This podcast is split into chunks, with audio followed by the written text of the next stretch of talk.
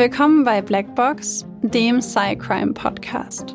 Euch erwartet ein True Crime Podcast mit der extra Portion Psychologie. Ich bin Maxi. Und ich bin Babsi.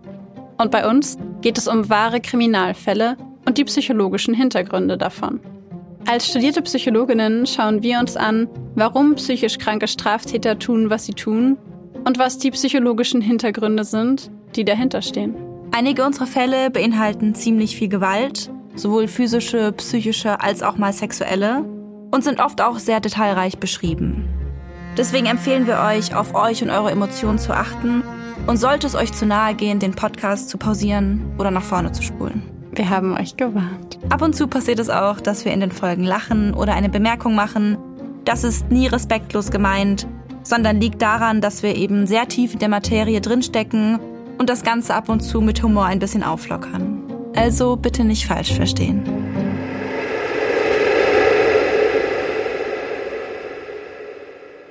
Die heutige Folge könnte eventuell für einige Jurastudenten ganz interessant sein, beziehungsweise wahrscheinlich kennt ihr den Fall von heute schon. Ähm, es geht nämlich heute um einen Fall, der, wie ich gelesen habe, ich bin ja keine Jurastudentin und war es auch nie und werde es wahrscheinlich auch nicht sein, dieser Fall gehört zu den absoluten Klassikern zum allgemeinen Teil der STGB-Pflichtlektüre. Jetzt fragt ihr euch bestimmt, warum, weil ihr neugierig seid, aber das könnt ihr leider erst im Laufe des Falls oder nach dem Fall erfahren, weil sonst würden wir jetzt wirklich zu viel vorwegnehmen. Aber als kleiner Hinweis, es geht um so ein paar relativ abgespacede Okkultistengeschichten und es geht um die Verantwortlichkeit von jemandem, der daran glaubt. Ich möchte noch kurz dazu sagen, dass dieser Fall juristisch sehr interessant ist, wir aber natürlich diesen juristischen Aspekt nur anschneiden können, weil wir sind Psychologen und keine Juristen. Aber dafür, wie ihr es von uns kennt, werden wir ganz, ganz viel psychologisch angucken. Was ist da so passiert? Gibt es da Diagnosen? Was könnte eine Rolle gespielt haben? An dieser Stelle, bevor wir in den eigentlichen Fall eintauchen, möchten wir uns ähm, ja, einmal kurz bei der Tash, Tash bedanken.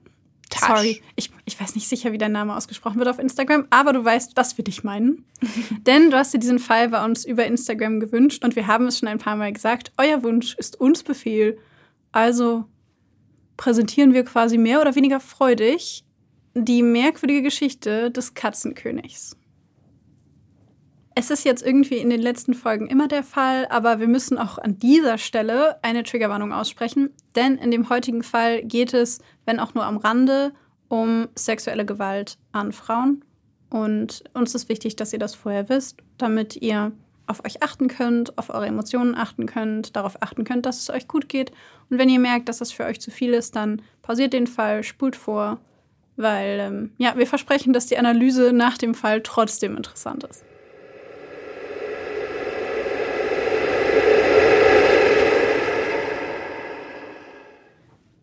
Nicht lange ist es her, dass bunte Feuerwerke den Himmel über ganz Deutschland erhellten und damit voller Erwartungen das neue Jahr 1982 begrüßten. Michael R., ein junger Polizist, lernt zu Beginn dieses neuen Jahres die 18-jährige Barbara H. kennen, die gerade von ihrer ersten großen Liebe Udo verlassen wurde. Sofort sind sich die beiden sympathisch, teilen sie doch die gleiche Gewohnheit, ihre Gefühle und Sorgen im Alkohol zu ertränken. In gemeinsamen Nächten erzählen die beiden sich ihre Lebensgeschichten, geben sich gegenseitig Halt. Michael R. berichtet von seiner Kindheit, von Hänseleien und Schlägereien in der Kindheit, davon immer der Außenseiter gewesen zu sein. Von seinem Vater, der von ihm erwartet habe, Berufssoldat zu werden und den er mit seiner Entscheidung, zur Polizei zu gehen, schwer enttäuschte. Er erzählt ihr von seiner Neigung, viel Geld bei Glücksspielen zu riskieren, von den Schulden, die daraus entstanden sind, von dem Weg, der ihn in die Arme des Alkohols trieb. Auch Barbara teilt ihre Biografie mit dem neuen Freund. Sie berichtet von dem Schmerz, den der Verlust ihrer Liebe in ihr hinterlassen hat, und von dem Kind, das sie auf seinen Wunsch vor zwei Jahren abgetrieben habe. Dass sie an den psychischen Folgen dieses Eingriffs bis heute zu leiden habe und dass am Ende die Beziehung daran gescheitert sei. Die beiden kommen sich immer näher, werden ein Paar. Im Mai 1982 ziehen sie in eine gemeinsame Wohnung. Während Michael R. sich Hals über Kopf in die hübsche junge Frau verliebt, hängen die Gefühle von Barbara immer noch an Udo. Ihre Trauer um die Beziehung ist groß und entwickelt sich mit der Zeit zu einer alles einnehmenden Sehnsucht, die sie zu verschlingen droht. Obwohl die beiden eine romantische Beziehung führen, kommt es nie zum Geschlechtsverkehr. Als Michael R. dies thematisiert, berichtet Barbara ihm von einem internationalen Zuhälterring, der sie bereits einige Zeit verfolge. Immer wieder werde sie verschleppt, gefoltert, vergewaltigt. Daher könne sie keine sexuellen Beziehungen eingehen, zu sehr sei sie verängstigt von all den schrecklichen Dingen, die ihr in diesem Zusammenhang widerfahren seien. Doch auch Michael als Polizist könne ihr in dieser Sache nicht helfen, die Zuhälter hätten Beziehungen bis in die höchsten Ränge der Polizei, hielten dort die Fäden in der Hand. Sie habe es bereits versucht und erkannt, dass polizeiliche Hilfe nicht zu erhoffen sei. Michael eher glaubt ihr und er zeigt Verständnis dafür, dass Barbara nach diesen traumatischen Erfahrungen zu keinerlei sexuellen Aktivitäten bereit sei. Dennoch schützt er sie, so gut er kann. Er richtet einen Personenschutz für seine Freundin ein, stellt eine Liste von Verdächtigen auf, überprüft Kraftfahrzeuge und lässt Barbara in seiner Freizeit keine einzige Sekunde aus den Augen. Wenn er im Dienst ist, wird sie von gemeinsamen Bekannten bewacht. Die Beziehung nimmt ein jähes Ende, als er nach einer seiner Nachtschichten in die gemeinsame Wohnung zurückkehrt und Barbara gemeinsam mit einem dieser Bekannten im Bett vorfindet. Er wirft sie aus der Wohnung, beendet die Beziehung und verliert sie in den darauf folgenden Jahren aus den Augen. Barbara H. lernt daraufhin den 43-jährigen Peter P. kennen. Dieser ist verheiratet, lebt jedoch von seiner alkoholabhängigen Frau getrennt. Die beiden haben neun Kinder, von denen nur eines bei ihm lebt. Für Peter ist die Begegnung mit Barbara das Beste, was ihm im Leben widerfahren ist. Auch er akzeptiert ihre Weigerung sexueller Aktivitäten, gibt sich damit zufrieden, mit ihr gemeinsam seine Interessen zu teilen, Religion und Okkultismus. Sie unternehmen gemeinsame Ausflüge zu Burgen und alten Kirchen, erforschen alte Familienchroniken, die ihnen interessant erscheinen. Anfang 1986 treffen Barbara und Michael R. erneut aufeinander. Die beiden gehen erneut eine Beziehung ein und ziehen drei Monate später wieder zusammen. In der Nachbarwohnung lebt nun Peter P. Wieder berichtet Barbara Michael R. von dem Zuhälterring, von den Dingen, die ihr in der Zeit ihrer Trennung widerfahren seien. Sie sei nach Hamburg verschleppt und zur Prostitution gezwungen worden. Dort habe man sie erneut gefoltert. Sie sei Opfer von Attentaten gewesen, mit sogenannten Nadelgeschossen, vergifteten Nadeln, verletzt worden. Die Folgen dieser Angriffe erlebe sie noch immer. Michael bemerkt, wie sie immer wieder unter Schmerzen zusammenzuckt, wie sie immer wieder vorübergehend ihr Seh-, Sprech- und Hörvermögen verliert. In diesen Momenten können die beiden nur noch durch Zeichensprache kommunizieren. Wieder hat Michael Mitleid mit Barbara. Er liebt sie, möchte ihr glauben und sie beschützen. Nächtelang streift er durch die Innenstadt Bochums, auf der Suche nach den skrupellosen Zuhältern, die seiner Geliebten so unaussprechliche Dinge angetan haben. Eines Abends spazieren die beiden gemeinsam mit Peter P. durch einen anliegenden Park. Wieder hat Barbara einen ihrer Anfälle. Obwohl sie angibt, nichts sehen zu können, gibt sie ihren Begleitern zu verstehen, dass eine Katze in der Nähe sei. Und tatsächlich kreuzt kurz darauf eine Katze ihren Weg.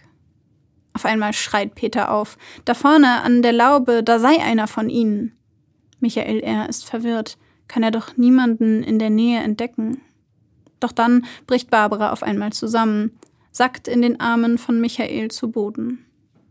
Dann bellt plötzlich ein Hund und Peter ruft, da sind sie wieder. Er weist seinen Sohn an, einen Stein zu holen. Sobald er diesen in der Hand hält, hält er ihn in die Höhe und beginnt unverständliche Worte zu murmeln. Plötzlich verstummt der Hund und eine gespenstische Stille legt sich über den Park. Schnell eilt die Gruppe zurück nach Hause.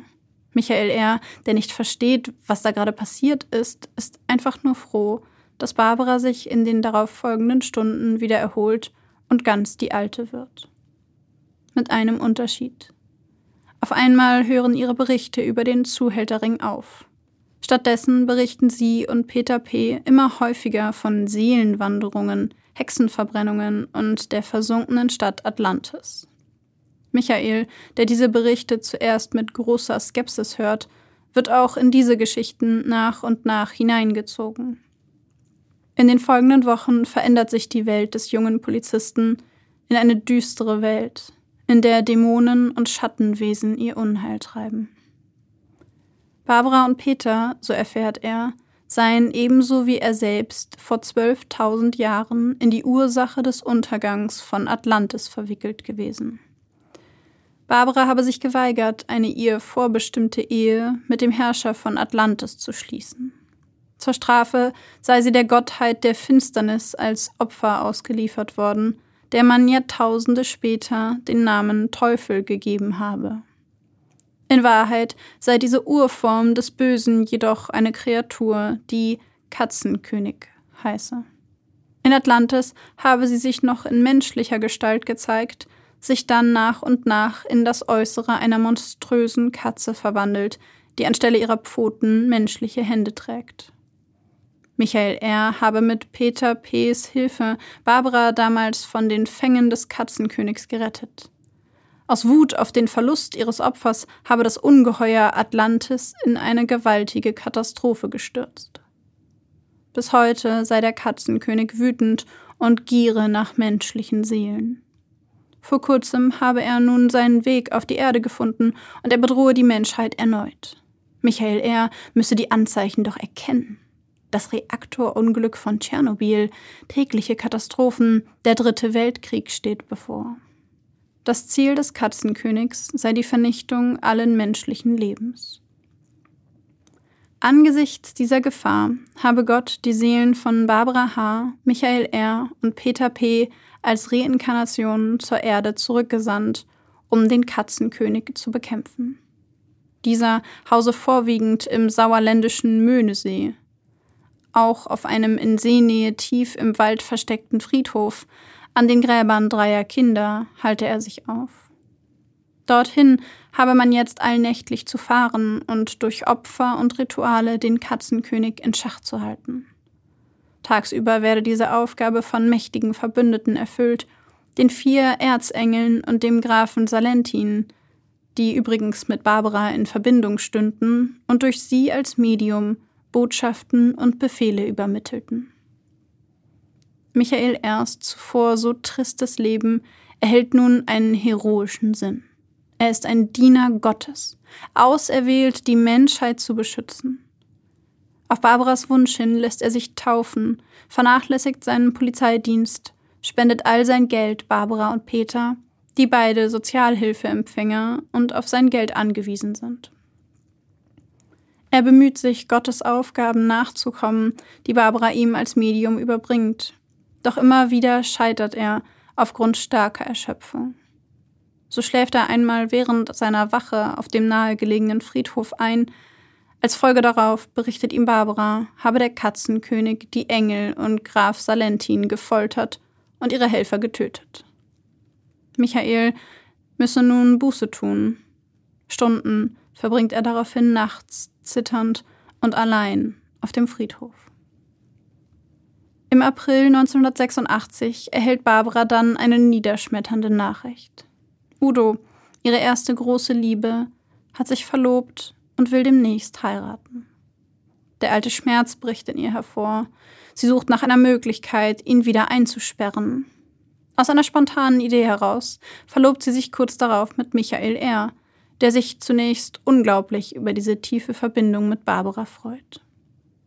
Diese währt jedoch nicht lange, als er bemerkt, dass Barbara Peter nun vermehrt mit Zuwendung und Aufmerksamkeit versorgt, als Wiedergutmachung, dass sie sich nicht mit ihm verlobt hat. Doch trotz der Verlobung fühlt Barbara sich nicht besser. Sie erträgt den Gedanken nicht, dass Udo mit einer anderen Frau glücklich werden könnte. Und sie fasst einen grausamen Entschluss. Die Frau an Udos Seite, muss sterben. An einem Abend im Juni 1986, die Gruppe befindet sich wieder auf dem Friedhof, um gemeinsam mit den unsichtbaren Erzengeln den Katzenkönig von der Erde fernzuhalten, verfällt Barbara wie so oft in Trance. Sofort stürzen die beiden Männer zu ihr. Barbara möchte etwas schreiben. Sie greift nach dem Zettel und dem Stift, den beide ihr hinhalten, und schreibt folgende Worte. Ein Mann tötet eine Frau, wie tötet man eine Frau? Nacht für Nacht fährt die Gruppe weiterhin zum Möhnesee. Michael gibt sich nach wie vor verzweifelte Mühe, seinen Aufgaben Folge zu leisten, doch wieder scheitert er. Barbara sagte ihm immer wieder, dass die Bedrohung durch den Katzenkönig stetig wachse. Am 23. Juni 1986 verfällt sie erneut in Trance und schreibt auf einen Zettel eine Botschaft des Erzengels Michael. Nur noch ein Menschenopfer könne den Katzenkönig besänftigen. Getötet werden muss die Braut des Udo N. Ausersehen als Täter und damit als Retter der Menschheit sei Michael R. Es fühlt sich an, als würde Michael der Boden unter den Füßen weggerissen werden. Er wendet sich an Peter, der ihm den Rat gibt, die Nachricht des Erzengels sehr ernst zu nehmen. Da sich diese Tat so sehr gegen alles richtet, woran Michael glaubt, meint er, eine bessere Lösung für den Katzenkönig gefunden zu haben. Sich selbst wird er töten, um den Katzenkönig zu beruhigen. Doch Barbara ist da anderer Meinung. Sein Tod werde nicht helfen.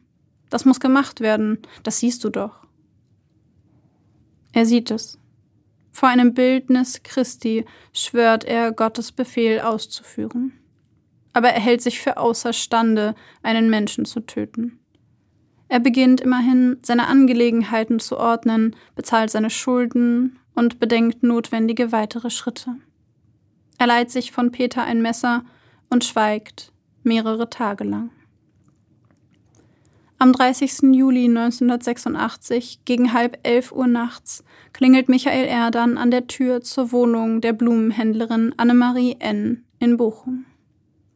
Auf ihre Frage, wer da sei, nennt er seinen Namen, fragt nach ihrem Ehemann und entfernt sich nach der Auskunft, dieser sei nicht zu Hause wieder. Zwei Minuten später klingelt er erneut. Er wolle Blumen mitnehmen, rote Rosen.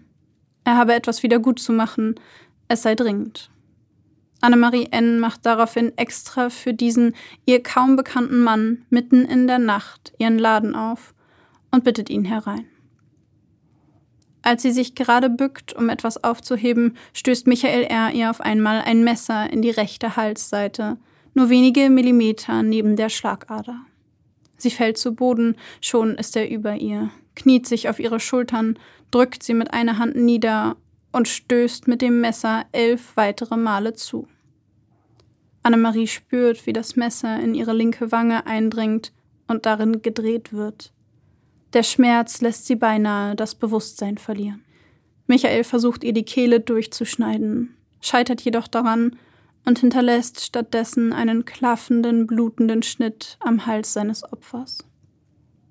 Als alarmiert durch Annemaries Schreie eine Freundin und dann auch ihr Sohn auf die Tat aufmerksam werden und sich nähern, lässt Michael R. von der blutenden Frau ab und flieht. Als die Polizei am Tatort ankommt, ist Annemarie bewusstlos. Neben ihr, zu einem Kreuz übereinandergelegt, liegen zwei Rosen. Sie wird sofort ins Krankenhaus gebracht und wie durch ein Wunder überlebt sie diesen schrecklichen Angriff. Am nächsten Morgen wird Michael R. festgenommen. Als er nach seinem Motiv gefragt wird, kann er keines nennen. Stattdessen wiederholt er ständig die Frage, ob Annemarie tot sei, obwohl er bereits weiß, dass sie überlebt hat. Es wirkt, als wünsche er sich ihren Tod mit einer solchen Angst, dass er sich bei jeder Frage eine andere Antwort erhofft. Michael R. wird angeklagt. Am 19.03.1987 soll die Hauptverhandlung stattfinden. Bevor diese jedoch beginnen kann, greift Michaels Rechtsanwalt ein.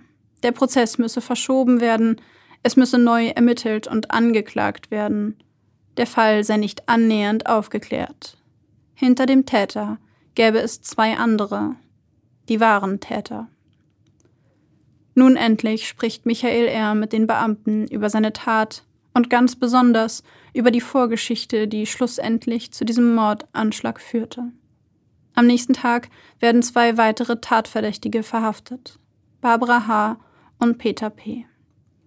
Auch diese möchten zu Beginn keine Aussagen tätigen, packen aber nach einigen Tagen doch aus und legen ihre Rolle bei dieser schrecklichen Tat dar. Am 21.12.1987 werden die drei Angeklagten vor der siebten großen Strafkammer des Landgerichts Bochum des versuchten Mordes schuldig gesprochen. Das Urteil lautet lebenslange Freiheitsstrafe für Barbara H. und Peter P. Michael erhält eine Freiheitsstrafe von neun Jahren. Bei ihm wird eine verminderte Schuldfähigkeit festgestellt, wegen der er in einem psychiatrischen Krankenhaus untergebracht wird.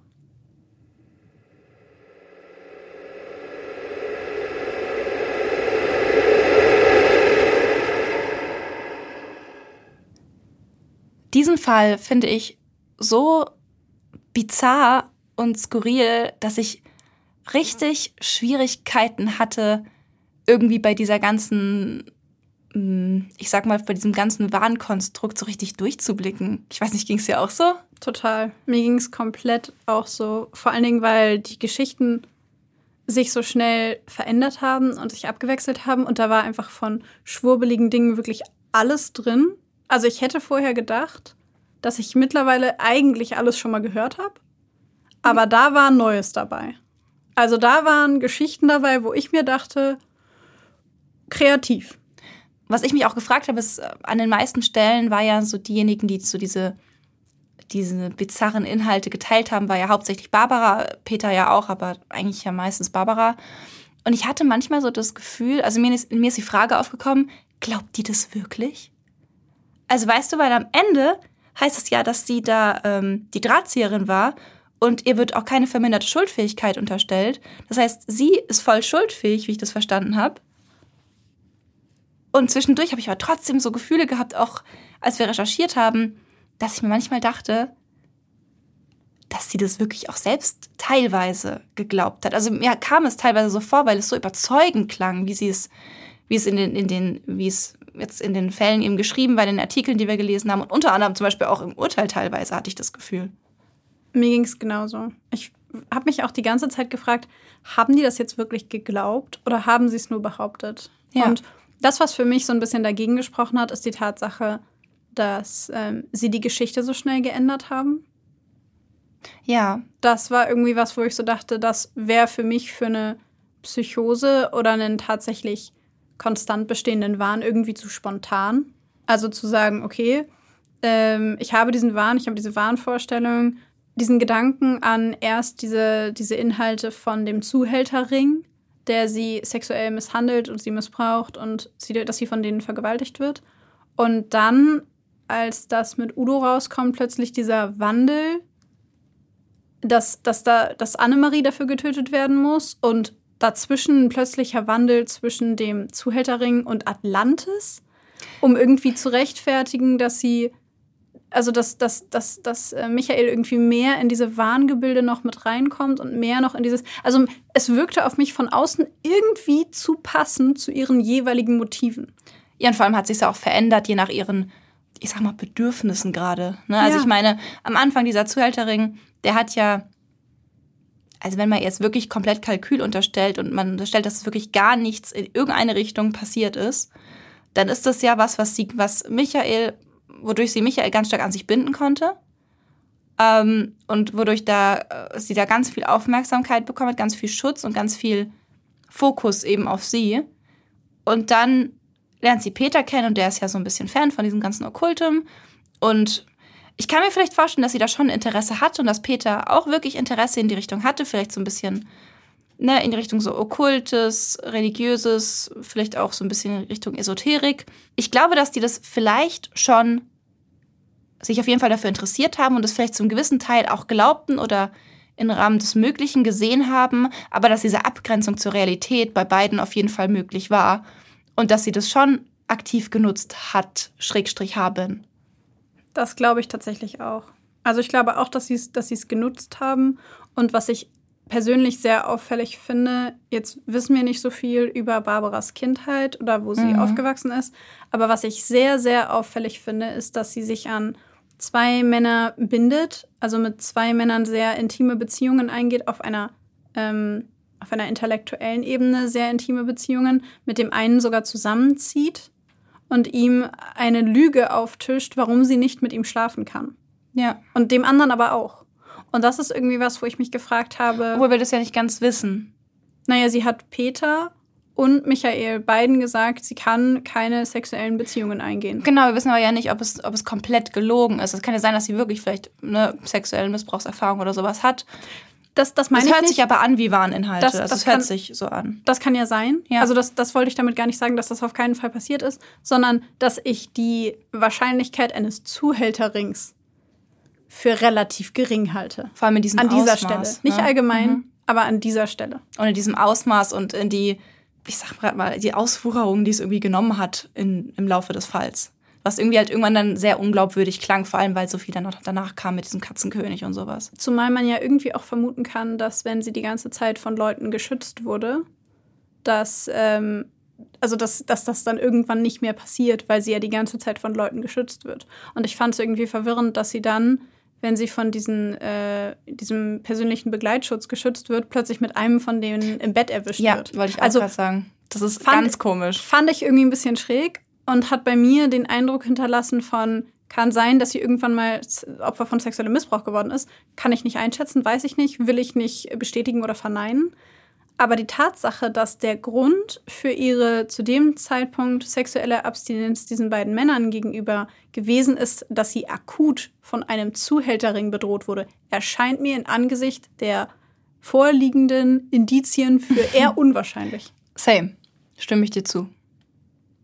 Und das war irgendwie was, wo ich so dachte, naja, vielleicht hat sie versucht, sich die beiden so ein bisschen vom Hals zu halten, weil sie sie vielleicht beide nicht attraktiv fand. Aber sie beide gute Charaktere waren, in Anführungszeichen, um sich an sie zu binden. Jemanden zu haben, der sich um sie kümmert, der für sie da ist, der mit ihr redet, der ihr glaubt, was sie sagt und ihr Aufmerksamkeit und Zuneigung gibt. Aber vielleicht fand sie sie sexuell einfach nicht anziehend und wollte nicht mit ihnen schlafen und brauchte dafür aber einen guten Grund, damit sie nicht sagen, ja, wenn du nicht mit mir schlafen willst, brauchen wir keine Beziehung anzufangen. Ja. Was ich auch noch sehr auffällig finde dabei, ist ihr Alter. Also sie ist ja 18 Jahre alt und dann mit zwei, gut, wie alt war nochmal ähm, der Michael R? Der ist ja nicht so alt gewesen, der war doch Mitte 20 oder so, oder? Ja, Genau, und der andere, aber der Peter P. ist ja 43? ja, Mitte 40. Mitte 40. Und ähm, also ich finde es schon auffällig, als 18-jähriges Mädchen sich auf diese Art und Weise an zwei verschiedene Männer zu binden und so mit diesen beiden zu spielen. Weißt du, was ich meine? Fand ich auch irgendwie ungewöhnlich zumindest. Ja. Also, ich wäre gerne, das klingt total schräg, aber ich wäre gerne mal bei so einem Treffen zu dritt dabei gewesen. Ich hätte mir das einfach gerne mal angeguckt. Ich frage mich auch, ja, also denke ich mir gerade auch, ich frage mich, wie sie das gemacht hat, weil sie hat ja mit beiden, also erstmal Michael, dann war mit dem Stuss, dann ist sie zum Peter, mit dem hat sie ja eine Beziehung, ist ja eine Beziehung eingegangen, nicht sexuell, aber eben eine romantische Beziehung bestand ja da wohl, so wie ich das verstanden habe. Und dann geht sie doch wieder mit Michael und zieht mit dem zusammen und der Peter wohnt in der Wohnung daneben.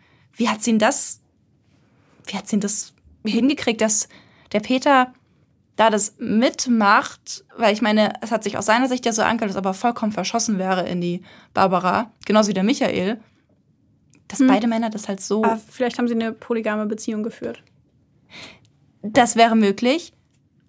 Es hört sich für mich allerdings nicht so, also hat, ja, es hört sich ja für mich nicht so an, gut, es wurde nicht erwähnt. Man geht da, ja klar, okay, ich bin jetzt davon ausgegangen, dass es, ah, Könnte ja Ah. sein, dass die beiden Männer total fein damit sind, dass sie beide mit ihr in einer romantischen Beziehung sind. Obwohl keiner von beiden mit ihnen eine sexuelle Ja. Beziehung führt, was ja aber eine romantische Beziehung nicht ausschließen muss. ha. Stimmt. Ja, guck, da war ich jetzt geprimed. Ich fand das, ich finde die Vorstellung so interessant, weil ich vor ein paar Wochen ähm, tatsächlich, mein Papa hat früher ganz viel mit äh, Videokassetten so aufgenommen. Also nicht im Fernsehen, sondern er hat uns gefilmt als Kinder und so Mhm. und ähm, hat so Erinnerungsvideos, kleine Erinnerungsvideos von, von unserer Familie gemacht beim Skifahren und was auch immer. Und vor ein paar Wochen habe ich das erste Mal ein paar von diesen Videos von ihm bekommen und habe mir die angeschaut. Und da gibt es ein Video vor meiner Geburt, wo meine ältere Schwester mit meinen Eltern zusammen frühstückt. Und mein Vater hat aus einem Grund, den er mir heute nicht mehr nennen kann und den ich nicht verstehe, das komplette Frühstück aufgenommen. und ich fand es so spannend. Ich fand es so spannend, weil ich drei Menschen, die ich eigentlich kenne, dabei zusehen konnte, wie sie einen Moment ihres Lebens gelebt haben, in dem ich noch gar nicht da war. Und das hatte ich gerade im Kopf, wo ich dachte, da wäre ich gerne, also bei den dreien wäre ich gerne dabei gewesen. Da hätte ich gerne mal reingeguckt. So Mäuschen gespielt. ja, einfach mal geschaut, wie so die Interaktionen ablaufen, wie, wie Barbara diese Sachen gesagt hat, wie sie versucht hat, das zu vertreten, wie ihre Anfälle aussahen. Ich hätte es einfach wahnsinnig spannend gefunden, aus einer psychologischen Perspektive mir anzuschauen, wie genau ist das abgelaufen. Weil was ich daran auch nicht verstanden habe, ist die Tatsache, dass ein Anfang 20-Jähriger zwei Personen unterstützt, ein Anfang 20-jähriger Polizist einen 43 Jahre alten Mann unterstützt und eine Anfang 20-jährige Frau, die beide kein Geld verdienen. Und mit denen er beide, beiden, also mit beiden eigentlich keine tiefergehende, vielleicht maximal romantische Beziehung irgendwie führt. Und irgendwie bin ich auch so ein bisschen, macht es mich stutzig. Ich meine, ja, Michael ist ziemlich jung, aber der ist Polizist. Und irgendwie ist in meinem Kopf Polizist sein nicht so richtig gleichzusetzen mit leichtgläubig sein. Weißt hm. du, was hm. ich meine? Also ich finde, es passt insofern für mich irgendwie schon zusammen, dass Michael ja, wie wir am Anfang vom Fall ja kurz ähm, in so zwei, drei Sätzen, glaube ich, erklären, ähm, der hat ja so ein paar Päckchen zu tragen gehabt, sage ich mal, ähm, die er ja der Barbara auch da erzählt hat, als sie beiden dann zusammen getrunken haben. Ähm, er erzählt ja zum Beispiel, dass er schon immer Außenseiter gewesen sei, ähm, von Mobbing in der Schule, von so ein bisschen, ich sag mal, Schwierigkeiten zwischenmenschlich, auch mit seinem Vater. Also es geht um viele, es geht um Erwartungen, es geht um Enttäuschungen, ähm, es geht um so ein Zugehörigkeitsgefühl, so das Bedürfnis, Anerkennung zu erhalten. Und ähm, Berufssoldat wollte er nicht werden, wie sein Vater es ja wollte. Mhm. Ähm, dann wurde er Polizist, was sein Vater zwar enttäuscht hat, aber was ja an sich eigentlich der Polizistberuf, der eigentlich Anerkennung hat ne? Oder der mhm. eigentlich ja eine, ich sag mal, ja doch auch eine Machtposition ausübt. Ja. Ne? Und ähm, von daher macht es für mich schon Sinn, dass jemand, der dann in dem Sinne leicht zu beeinflussen ist, weil er diesen Wunsch nach Anerkennung und nach Zugehörigkeit hat, ähm, zum einen Polizist ist und zum anderen aber, sag ich mal, dann in diese Fänge von Barbara und, und Peter am Ende ja geraten ist. Hm.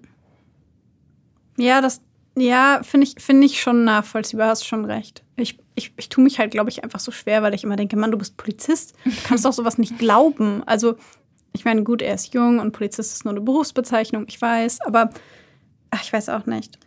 Ich frage mich ja so ein. Ich frage mich ja so ein bisschen.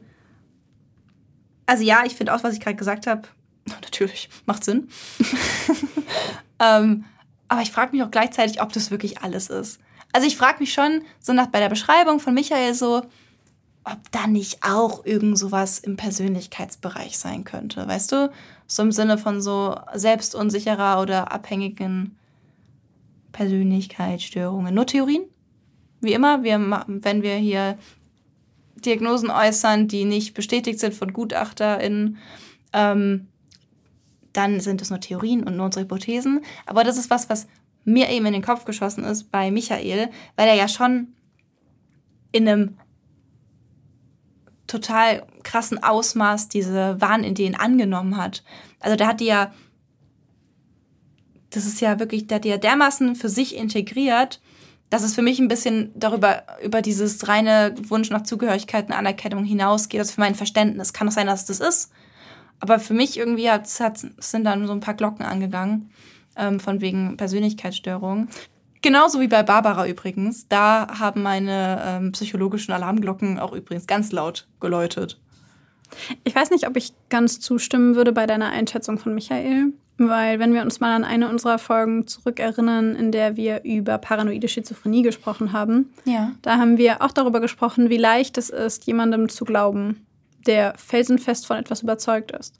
Und dass, wenn man keine anderen sozialen Kontakte hat und man sehr abgeschieden ist von anderen, dass man, wenn man sich mit Menschen umgibt, die einem bestimmten Wahn anheimgefallen sind oder eine Psychose haben, dass man ihnen bis zu einem gewissen Grad glaubt und dass man diese Grenze auch immer weiter verschiebt, weil man mit der Person in Kontakt bleiben will, befreundet sein will, man sich nicht gegen sie stellen möchte. Und von daher weiß ich gar nicht, weil ich erinnere mich gut an diese Folge und ich erinnere mich gut daran, dass wir gesagt haben, dass das theoretisch jedem passieren kann, mhm. wenn man keinen Check macht mit anderen Leuten, die nicht betroffen sind oder die die Perspektive vielleicht, also eine andere Perspektive haben. Und von daher könnte ich mir schon vorstellen, dass er ursprünglich, also dass er an sich geistig zumindest nicht so viel beeinflussbarer in Anführungszeichen gewesen ist dass es außerhalb der Norm liegt. Mhm. Ich könnte mir schon vorstellen, ich meine, er hat mit zwei Leuten die ganze Zeit zu tun gehabt, die die ganze Zeit um ihn rum waren und ihm die ganze Zeit diese Inhalte, diese Warninhalte, diese Geschichten erzählt haben. Und so wie ich das in dem Fall verstanden habe, war er relativ isoliert ja. und konnte mit anderen nicht darüber sprechen. Mhm. Ja, gut, das macht auch Sinn, ja. Ja, stimmt, er war sehr isoliert. Also es war ist ja auch so ein Ding, ne, wenn wir jetzt, da gehen wir jetzt auch gleich rein in so Sozialpsychologie-Ecken äh, gehen, ähm, dann ist natürlich so eine Isolation natürlich was, was dazu beiträgt, dass das jedem passieren kann. Weil man diesen Abgleich, diesen Realitätscheck nicht mehr so richtig machen kann. Und ich glaube, was erschwerend hinzukommt, ist der Einfluss von regelmäßigem Alkoholkonsum. Ja. Wenn jemand regelmäßig Alkohol konsumiert, um seine Probleme zu ertränken oder was auch immer, dann macht es die Person psychisch viel anfälliger für irgendwas. Ich meine, Alkohol hat, ich glaube, es kennen ganz viele mittlerweile den Begriff Anxiety. Wenn man an einem Abend ähm, viel Alkohol konsumiert hat, man hat am nächsten Tag einen Kater und der Kater zeigt sich aber nicht so sehr durch Übelkeit oder Schwindel, sondern mehr darüber, dass man Angst bekommt vor irgendwelchen Dingen, dass man Angstgedanken hat. Das kenn ich ähm, gar nicht. Anxiety ist jetzt. Kenn ich äh, nicht. Ich fand, fand ich total interessant. Ähm, ich kenne ein paar Leute, bei denen das so ist, die am nächsten Tag unsicherer sind, sich schneller verunsichern lassen.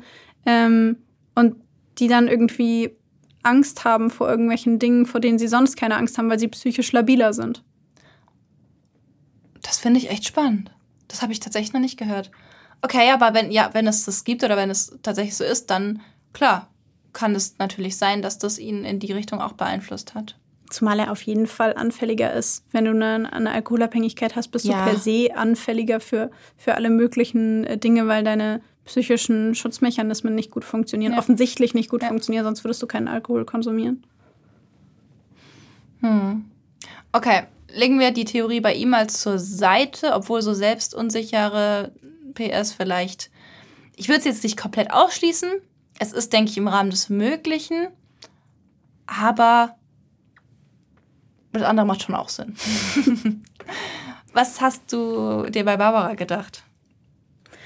Also tatsächlich tendiere oder schwanke ich immer so ein bisschen gedanklich dazu, dass ich mir vorstellen könnte, dass sie irgendwann in ihrem Leben mal Missbrauchsopfer gewesen ist, weil dieses Thema Sexualität eine ungewöhnlich große beziehungsweise ungewöhnlich kleine, aber sehr betonte Rolle spielt. Und was ich mir auch vorstellen kann, ist, dass sie ein massives Geltungsbedürfnis hat, offensichtlich. Denn in ihren Wahn nicht Wahnvorstellungen, aber in ihren Geschichten ist sie selber die, ähm, die vermeintlich Geliebte des Herrschers von Atlantis, den sie dann ablehnt. Also das war für mich ein sehr, sehr deutliches Bild mhm. von sie, wer ich bin. Ähm, sie, was für eine Bedeutung ich habe. Gott hat uns zurückgeschickt und ich habe damals die große Rolle der Frau gespielt, die den Herrscher von Atlantis nicht wollte. Ja. Und ähm, sie hat diese Trance-Zustände. Sie ist das Medium der Engel und Erzengel und frag mich nicht von wem. Vom Graf, keine Ahnung, wie der hieß. Habe ich gerade vergessen. Ja. Aber ja. sie ist das Zentrum. Sie ist das Medium. Sie ist die eine, die Auserwählte, die vermeintliche Frau des Herrschers von Atlantis. Diejenige, die mit Engeln sprechen kann. Diejenige, die die ähm, sehen, Dinge sehen kann, diejenige, die betroffen ist. Also sie ist auch das Opfer. Sie ist nicht nur die, sie ist wie so eine tragische Figur, weißt du? Hat ja schon was Histrionisches. Sie erlebt die Hölle auf Erden, aber dennoch steigt sie auf zu, zu einem Engel, der die Welt vor dem Katzenkönig befreien wird. Das hast du so poetisch gesagt. Oder? Und ich finde, es hat etwas, etwas sehr Histrionisches. Ja.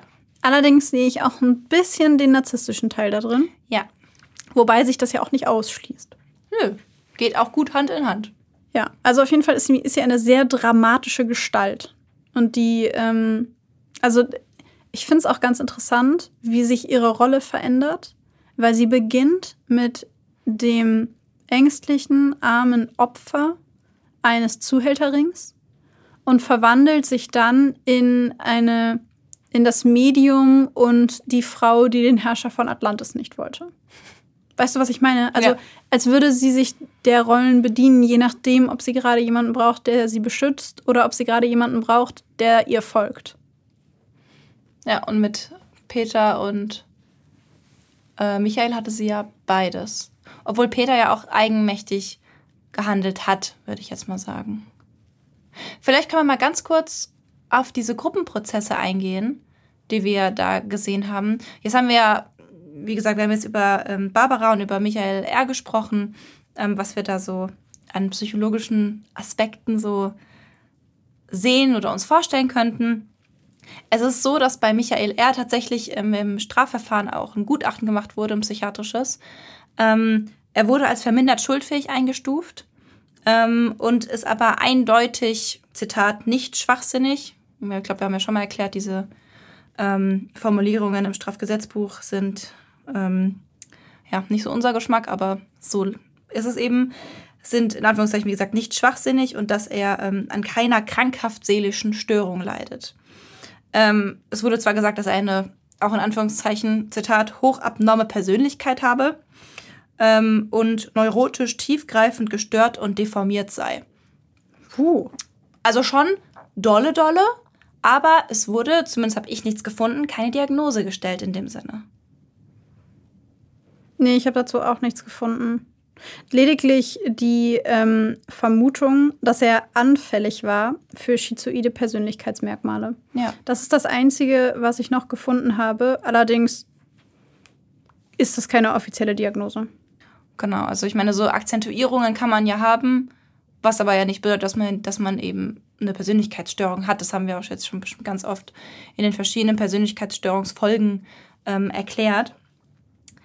Ähm, nichtsdestotrotz hat diese ähm, Vulnerabilität, sage ich mal, die wohl bei ihm bestand, schon dazu geführt, wie wir es ja schon gesagt haben, dass die anderen beiden ihn eben schon gut lenken und manipulieren konnten. Ähm, und ich würde ganz gerne auf die Dynamik zwischen diesen drei, drei Tätern eingehen. Weil am Ende waren sie ja alles Täter. Mhm. Als wir zu diesem Fall recherchiert haben, haben wir vermehrt eben, wie schon gesagt, den Eindruck bekommen, dass Peter und Barbara ähm, eine gute Fähigkeit zur Manipulation haben und die Schwächen von Michael R. ziemlich schnell erkannt haben, nämlich eben, wie gesagt, diesen Wunsch nach Zugehörigkeit, diesen Wunsch nach Anerkennung und ähm, ne, wenn wir gerade ja von Polizisten gesprochen haben, so der Wunsch nach einer Position, danach was zu bedeuten, irgendwie was, was Wichtiges zu sein, was Besonderes zu sein. Da kommt mir gerade ein spontaner Gedanke zu. Mhm. Das haben sie im Grunde noch unterstrichen, indem sie sich finanziell abhängig von ihm gemacht haben, ja. weil er damit noch mehr die Position hatte, dass sie ihn brauchen. Und in seiner Schutzfunktion gegenüber Barbara, als sie von dem Zuhälterin gesprochen hat, da hat er dann auch diesen großen Beschützer. Weißt ja. du, er hat das organisiert. Er hat sie als, wie du gesagt hast, als Opfer, als arme, schwache Barbara, hat er sie beschützt, war er der Starke. Ja. Ja. Genau. Wenn wir jetzt das weiterspinnen, in der Rolle des Katzenkönigs haben sie ihm ja schließlich dann auch eine Rolle zugegeben, die Bedeutung hat, neben den beiden Rollen, die die beiden eben gespielt haben. Also sie drei sind die drei Seelen, die wieder runtergeschickt wurden, um den Katzenkönig aufzuhalten. Und nur sie drei können das schaffen. Und er wird am Ende ausgewählt, um eben diese schreckliche Tat zu begehen. Und ne, durch dieses ganze Zugehörigkeit, ähm, auch die Ängste und Unsicherheiten, die sicher bei ihm vorgeherrscht haben, ne?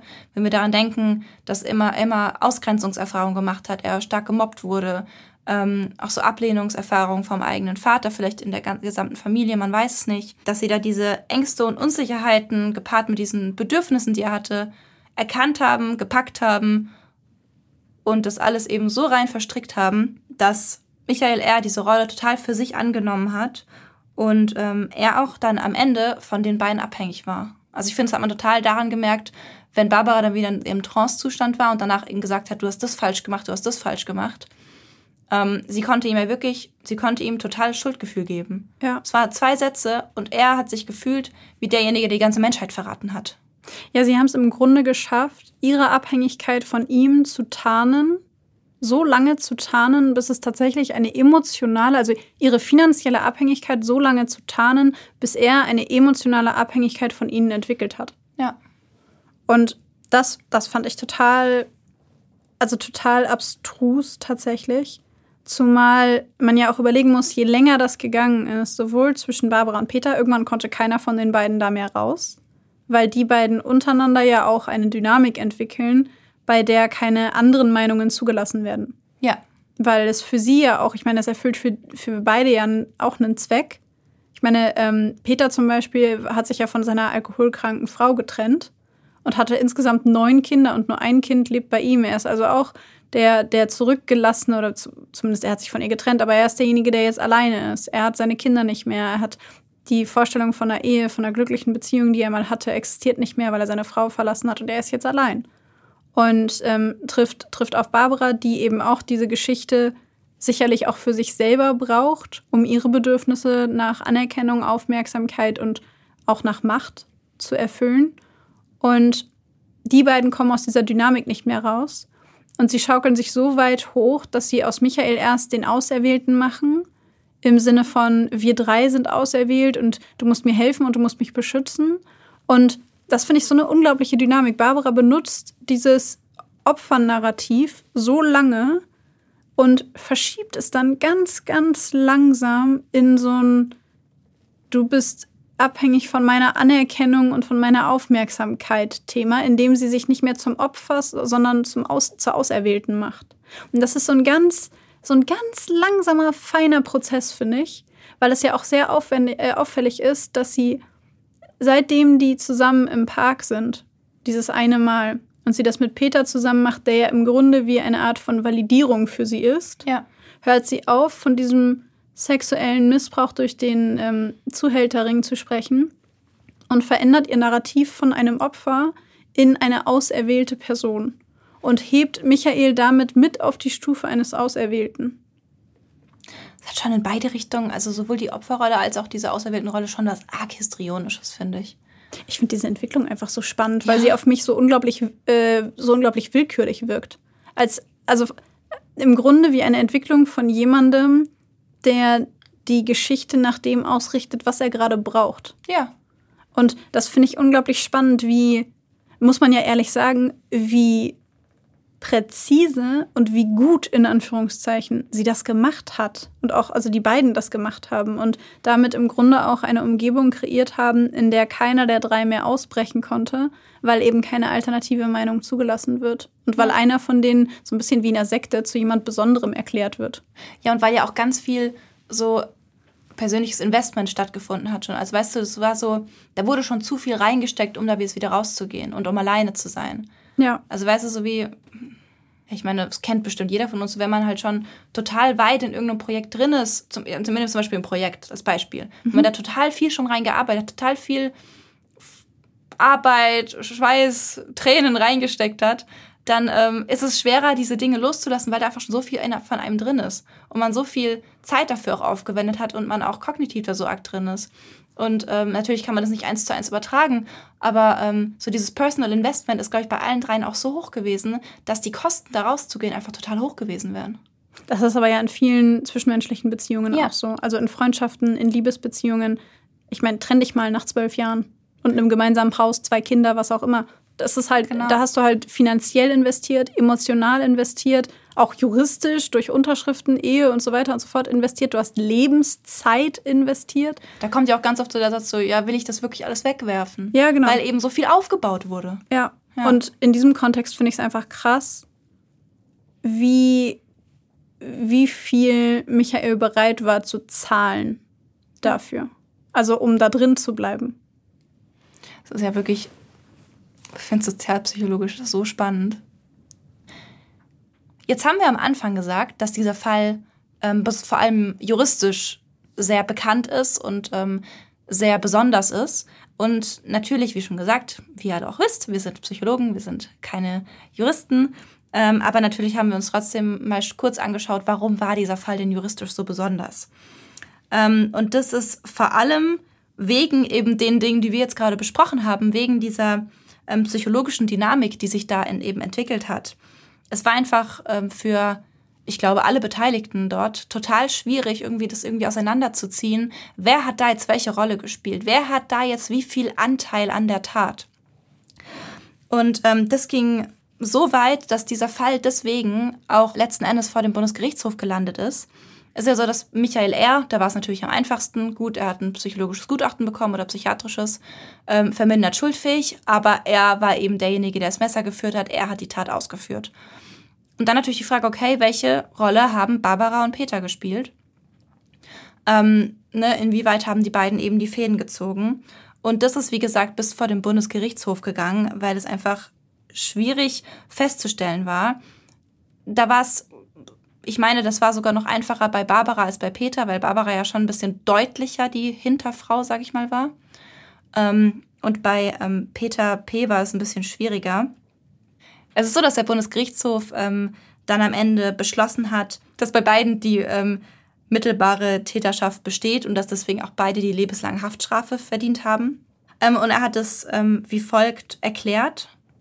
Einerseits haben die Angeklagten H und P beim Angeklagten R die Wahnideen hervorgerufen und diese später bewusst ausgenutzt, um seine rechtlichen Bedenken wie seine Gewissensbisse auszuschalten und ihn zu veranlassen, die von ihnen beabsichtigte Tat ihren Plänen und Vorstellungen entsprechend auszuführen. Auf diese psychologische Weise steuerten sie die Tatplanung. Darüber hinaus bestimmten sie wesentliche Teile der Tatausführung. P übergab dem Angeklagten R die Tatwaffe und erklärte auf dessen Frage, wie er die Tat ausführen solle, er solle von hinten so zustechen, wie es Japaner und Ledernacken im Zweiten Weltkrieg getan hätten, da das Opfer dann gleich tot sei. Zeugen dürften keine vorhanden sein. An diese, wie auch an sonstige Anweisungen, hat sich er gehalten. Andererseits irrte er bei der Tat nicht nur über das Verbotensein seines Tuns, er war vielmehr darüber hinaus in seiner Steuerungsfähigkeit erheblich eingeengt. Er befand sich in einem engen Beziehungs- und Einwirkungsgeflecht, das die Angeklagten H und P zum Zwecke seiner Steuerung ausgenutzt und so eingesetzt haben, dass er sich ihrem bestimmenden Einfluss nur schwer entziehen konnte.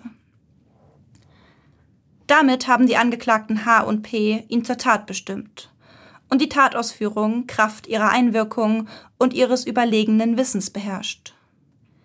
Sie hatten damit die Tatherrschaft, ohne Mittäter zu sein, weil sie entsprechend ihrem Plan wissentlich und willentlich die objektive Tatbestandsverwirklichung er allein überlassen haben und dieser seine Tathandlung auch keinem von ihnen zurechnen lassen wollte. Um das Ganze also einmal zusammenzufassen, es war juristisch deswegen so schwierig, weil P und H, also Barbara und Peter, beide einen so massiven psychologischen Einfluss auf Michael hatten und sie beide durch die genaue Vorgabe, was er wann mit wem wie tun soll, genauso Mittäter waren, wenn nicht sogar noch mehr Mittäter noch waren. Mehr Mittäter waren, ja. Weil sie seine Unfähigkeit selber sich, also diese Entscheidung selber zu treffen und sich aus diesem Beziehungsgeflecht herauszuziehen, dafür genutzt haben, damit er das tut, was sie von ihm wollen. Und das hat es zuvor in noch keinem Fall in dieser Komplexität gegeben. Und deswegen ist der Fall bis vor den Bundesgerichtshof gegangen und ist seitdem ein Präzedenzfall für die psychologische Einflussnahme von Menschen, die am Ende die Tatwaffe gar nicht geführt haben. Und so ist es sowohl juristisch als auch psychologisch ein super spannender Fall. Wir hoffen auf jeden Fall, dass euch unsere heutige Folge sehr gefallen hat. Wir fanden den Fall unglaublich spannend. An dieser Stelle nochmal vielen Dank für den Hinweis darauf. Und wir würden uns natürlich total freuen, wenn ihr uns sagt, was ihr darüber denkt, was ihr davon haltet, wie eure Perspektiven darauf sind. Schreibt uns gerne zum Beispiel bei Instagram, da heißen wir Blackbox der Podcast, alles klein und zusammengeschrieben, oder schreibt uns eine E-Mail an blackboxderpodcast at gmail.com. Und wir freuen uns natürlich mega, wenn ihr uns überall, wo ihr uns bewerten könnt, fünf Sterne gebt oder uns sogar eine positive Bewertung richtig schreibt. Da freuen wir uns dann doppelt drüber. Und natürlich, die meisten von euch wissen es schon, aber ihr könnt uns auch auf Patreon unterstützen, wenn ihr wollt, dass es diesen Podcast weiterhin frei und unabhängig wie der Frühling gibt. und Maxi und ich weiterhin das tun können, was wir lieben, nämlich gemeinsam mit euch die psychologischen Hintergründe von Straftaten beleuchten. Und mit diesem Abschlusswort würde ich sagen, seid lieb zueinander. Und tschüss!